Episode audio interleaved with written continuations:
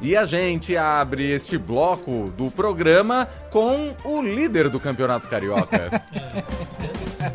Política com Ricardo Correia. Ah, como puxa o saco, hein, Ricardo? É, tudo bem. Uai, mas é É verdade. um fato, né? Com É. o terceiro time, né? Nem falou isso. Isso! Puxar o saco se ele falasse que foi com o terceiro time, né? É.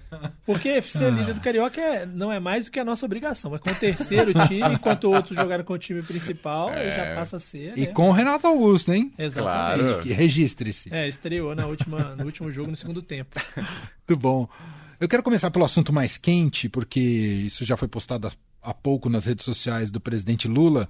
Se chegou a um acordo entre ele e o governador Tarcísio de Freitas sobre quem vai tocar a obra do túnel, ou quens vão tocar a obra do É. túnel, Ricardo? Exato. Na semana passada o Estadão divulgou né, que havia um impasse, uma briga entre os dois eh, entes federais, o governo federal e o governo estadual, porque eh, o governo federal eh, tinha rompido uma parceria com o governo do estado, alegando que o governo do estado queria entrar na obra financiando ela com dinheiro do BNDES. Aí o governo federal falou: não, peraí, né? O dinheiro é federal e o dinheiro de vocês é federal também, então nós vamos fazer sozinho, né?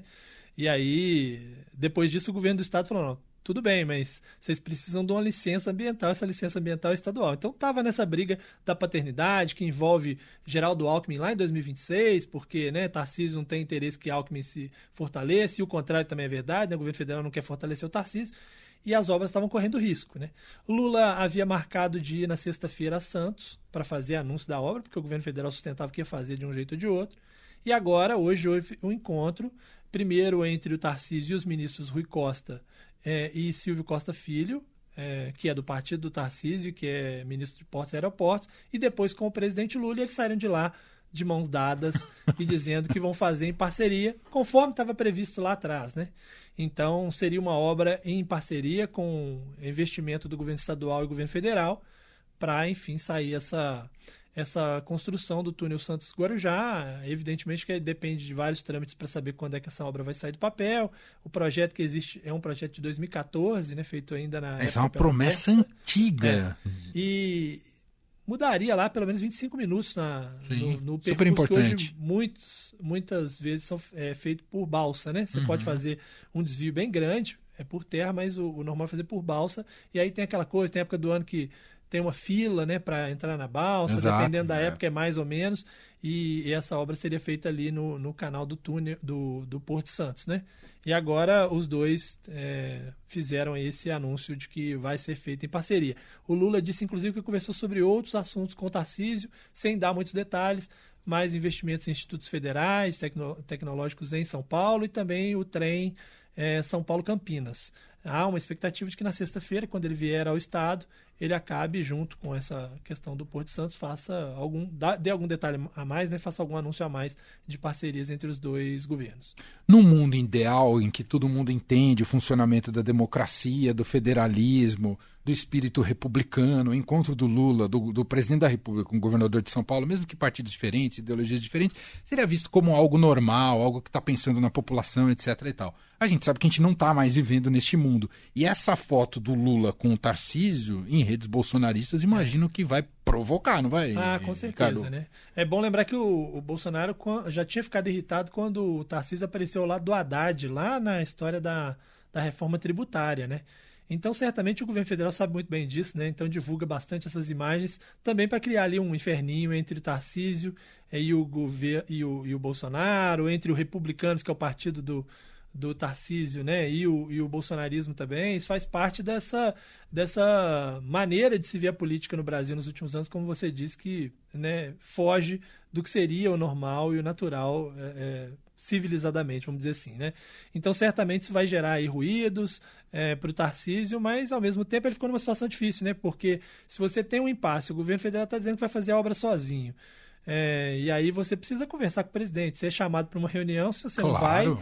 Você e, e você tá lá, você vai dizer que você não vai tirar foto, né? Que você não vai apertar a mão do presidente. Não existe, evidentemente, isso. É, tirando o fato de que o ex-presidente não passou a faixa para o atual presidente, o normal no Brasil, como você disse, é que haja esse tipo de, de relação republicana. É isso, perfeito. Bom, por falar em bolsonarismo, te ouvi um pouco mais ainda dos desdobramentos, repercussões e impactos da operação e da investigação da Polícia Federal sobre a BIM paralela, que mirou né, na última operação, segunda-feira, o filho do presidente Carlos Bolsonaro. É, agora tem uma, uma dúvida aí sobre o futuro do número 2 da BIM, né? Que é o, o Alessandro Moretti, que faz parte do governo, mas que, pelo visto, está mais fora do que dentro do governo. Ele, né, há uma investigação se ele estaria, de alguma forma, ligado e próximo numa espécie de conluio com o Alexandre Ramagem. E hoje mesmo o presidente da República também falou sobre ele, disse que ele, se for confirmado esse conluio, ele pode sair. E ele, inclusive, é perguntado sobre o número um da, da ABIN, né, que é o Luiz Fernando Correia, ex-delegado da Polícia Federal, e ele diz, não, esse eu confio, ele estava comigo na Polícia Federal, foi diretor da Polícia Federal dois, entre 2007 e 2010, é, ou seja, quando ele diz nesse aqui eu confio e o outro eu tenho que ver, é sinal de que o número 2 realmente, a gente tem, tá quase fora. A gente tem essa sonora do Lula, vamos ouvir? Vamos ele falou uma grande asneira. O governo brasileiro não manda na Polícia Federal, muito menos o governo brasileiro manda na Justiça. Você tem um processo de investigação, você tem decisão de um ministro da Suprema Corte que mandou fazer busca e apreensão, e a Polícia Federal foi cumprir o mandato da justiça. Eu não vejo nenhum problema anormal, sabe, se é uma decisão judicial. O que eu espero é que as pessoas que estão sendo investigadas tenham o direito à presunção da inocência que eu não tive, e eu acho que as pessoas que não devem não temem. A gente nunca está seguro. O companheiro que eu indiquei para ser o diretor-geral da BI é o companheiro que foi meu diretor-geral da Polícia Federal entre 2007 e 2010 é uma pessoa que eu tenho muita confiança e por isso eu o chamei. E esse companheiro montou a equipe dele. Dentro da equipe dele tinha um cidadão que é, o que, é o que está sendo acusado, que mantinha a relação com o Ramage, que é o ex-presidente da BEN no governo passado. Ora, se isso for verdade, isso está sendo provado, não há clima para esse cidadão continuar, sabe, na polícia. Mas antes de você fazer simplesmente a condenação a priori, é importante que a gente investigue corretamente. Tá aí. É. Declaração do presidente é Lula já constrange um bocadinho o cidadão, é. né? O fica, companheiro. É, fica o companheiro e sai o cidadão, né? Porque ele deixou bem claro isso, que o companheiro. É fulano é meu companheiro, agora esse cidadão. Esse cidadão. Falou, né? Se ele já chamou de cidadão, como, como nas brigas com o presidente do Banco Central, ele chamava o presidente do Banco Central de cidadão. cidadão né? é. Então já mostra a irritação dele com o número 2 da BIM e me parece insustentável a situação dele dentro do governo de uma maneira ou de outra. Até porque em outras situações em que o governo ficou reticente em fazer mudanças, como na época do GSI, né, acabou dando problema para o governo. Depois ele foi vendo que ele precisava ter feito essas mudanças antes. Né? Então, do ponto de vista do governo, da, da é, o grande foco é esse, é saber sobre essas mudanças na BIM. Tem gente que defende até acabar com a BIM, acha que não funciona e que não precisa, né? É, tem uma disputa também entre a BIM e a Polícia Federal, então o pessoal da Polícia Federal também empurra para para dizer que ah, não pode acabar. Então tem esse debate. E do outro lado, do lado uh, de Bolsonaro, além das investigações em si, que evidentemente vai depender do que encontrarem nesses aparelhos todos que foram apreendidos, né? Só com um militar lá na Bahia prenderam 10 celulares, mais o computador, né? Que precisa ver se, é, se era ele mesmo que usava ou se era mulher, porque a mulher dele era da ABIN, né? Então tinha esse computador lá. É, então vai depender um pouco dessas investigações, mas também há uma dúvida sobre como vai se dar a reação dos aliados quando sair a lista dos monitorados, né? Porque o Rodrigo Pacheco já pediu, sabe-se que tem parlamentares na lista e certamente não é só adversário. Tem gente ali do Centrão, que hoje é amigo, mas na época não era tanto. Tem gente que era aliado, mas que pro, é, propriamente não estaria tão próximo, né? Fala-se em alguns nomes, o próprio ex-vice-presidente, hoje senador, é, Hamilton Mourão. Então precisa ver como é que como é que vai se dar quando os nomes começarem a ser revelados. Se não vai haver um grande constrangimento, né? E uma irritação ali dos próprios aliados. Então esse é o cenário de um lado e de outro, né? Das repercussões mais próximas. Sem falar, claro, da investigação em si, que precisa ser precisa avançar ainda claro. para entender melhor qual seria o papel de cada um ali, né? O fato é o seguinte, a investigação ela traz alguns pontos que são ainda é, que é difícil interpretar, né? Tem, tem situações ali que num primeiro momento se dizia que era uma coisa e depois foi ver que não era, que não era exatamente assim. Por exemplo, a mensagem da da assessora do Carlos Bolsonaro pedindo informações sobre o inquérito da PF. No primeiro momento disseram, ó, tá vendo? Isso prova uhum. que o Ramagem, quando estava na BIM, é, teria passado informações. Depois foram ver que, na verdade, a data que aparece lá no, no WhatsApp, o 11 de outubro, só poderia ser aquele dia da semana em 2022 e não em 2020. E 2022 o Ramagem já não estava na BIM mais. Hum. Então aí você tem que discutir se o Ramagem fora da BIM continuava Entendi. tendo interferência ou se na verdade Entendi. era só um pedido do, do, dele para o Ramagem, que é ex-delegado da Polícia Federal, mas que não tivesse nada a ver com a BIM. Então tem essa, tem essa questão. Mas o fato é que Bolsonaro já né, naquela reunião fatídica de abril, falava de ter uma estrutura paralela que, segundo ele, funcionava, enquanto a oficial não funcionava. O próprio uh, Gustavo Bebiano, naquela entrevista Roda Viva, também falava da criação de uma BIM paralela pelo Carlos Bolsonaro.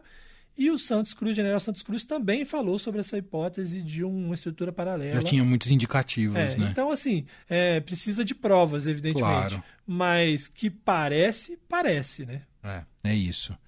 Pra gente fechar, né? A gente foi o último bloco aqui do fim de tarde, a gente tocou o Fra Fabrício com a Morisson, que começa a falar do fim de tarde na laje, não sei o quê. Sim. Uh, é, vamos entrar em clima de eleição municipal, né? Dos bastidores, das negociações nessa fase de pré-definição de candidaturas para eleição aqui em São Paulo. Uh, a questão da laje é que a Tabata Amaral lançou recentemente sua pré-candidatura, escolheu a laje da, da casa, casa, da dela, dela, da é. casa da mãe dela, é, exato. Vila Missionária, né? Levou lá o, o Datena. Datena, o ministro Márcio França, né? O, o, o Alckmin não foi, estava numa televisão, mas levou lá uma série de uh, pessoas que vão ser da chapa de vereadores, né? É, e aí montou lá uma estrutura e ela disse que lançou lá justamente para lembrar das origens lá. Ela morou lá até os 16 anos. Né? Exato.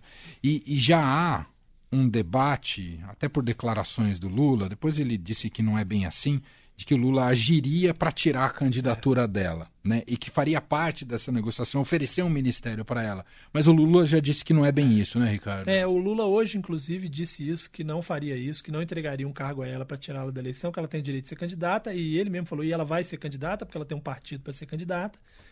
E ela própria agradeceu, inclusive, ao presidente por não ter entrado e não ter interferido. Na verdade, nesse momento, há até dúvidas né, de quem a, a Tabata é, poderia impactar mais a presença dela. Né? Muitos interpretam que poderia ser o, o Boulos, mas há quem entenda também que, na verdade, ela pode tirar votos do Nunes. Né? E aí, numa dessas, a presença dela no primeiro turno pode impedir, por exemplo, que o prefeito ganhe no primeiro turno e pode depois agregar no segundo turno com o Boulos. Né? Então, a interpretação de algumas pessoas na esquerda é de que não vale a pena tirar a candidatura da, da, da Tabata, é, pressionar o, o PSB para tirar a candidatura, até porque ela pode vir a ser uma aliada é, de bolos no segundo turno, se eventualmente ela não estiver no segundo turno. Né? Então ele disse isso hoje, ela também agradecendo, me parece que pelo menos no, nesses próximos próximas semanas vai ficar assim. Agora, se lá na frente, nas convenções partidárias, vai continuar assim, depende muito do que as pesquisas mostrarem Claro. até lá, né? O fato é que ela se fortaleceu, se mostrou forte, né? Porque ela é uma das poucas que resistiu a essa polarização, né? Na verdade, é o único nome que está aí colocado com certeza como candidata em meio à polarização.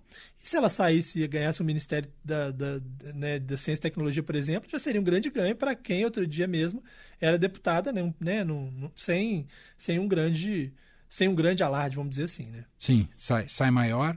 Agora, a ver justamente como é que a- vai se desenvolver o nome dela e como vai, vai impactar na- nas pesquisas. Agora, tem um artigo muito interessante publicado pelo Estadão. Eu só sempre esqueço o sobrenome é do dele. Bruno Soller, do, Do Dados Bruno e Dados, Soller. né? do Dados em Dados, que ele mostra como São Paulo, estatisticamente, tem uma predisposição, a partir de outras eleições, em, em ter uma abertura maior à terceira via e não ficar restrito à polarização. Que isso pode ser favorável para o nome da Tabata Amaral. Ah, e isso enseja também outro debate, né? Por, por, por hora, o, a esquerda, olha, a Tabata, tudo bem, ela tá ali, mas se ela crescer demais, a gente já Exato. sabe como o Lula fez com a Marina, né? É, exatamente. Ou se a é, Tabata é. crescer, a gente já sabe como eles É, a podem questão agir. é que né? a Tabata também, ela, ela nasce para a política mais fortemente no momento em que Lula também já está no final de sua tra trajetória, né? O Lula vai ter aí mais uma eleição em 2026 e depois, né, não, não, não- tem muito mais pretensões, né? É, a Marina entrou, chegou no momento em que o Lula tinha as pretensões de lançar a sua sucessora para voltar depois, né? Então Marina, Ciro, né, essa turma que foi aliada, mas que em algum momento quis dar os seus próprios passos, é, foram, né, esses passos foram barrados no meio do caminho. Né? A Tabata talvez pegue um momento mais favorável para o surgimento Verdade. de uma nova liderança.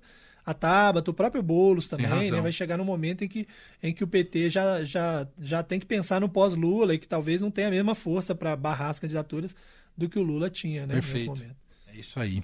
Sensacional. Ricardo Correia com a gente às terças e quintas, coordenador de política do Estadão em São Paulo. Muito obrigado, Ricardo. Um grande abraço, hein? Combinado? Um abraço. Valeu.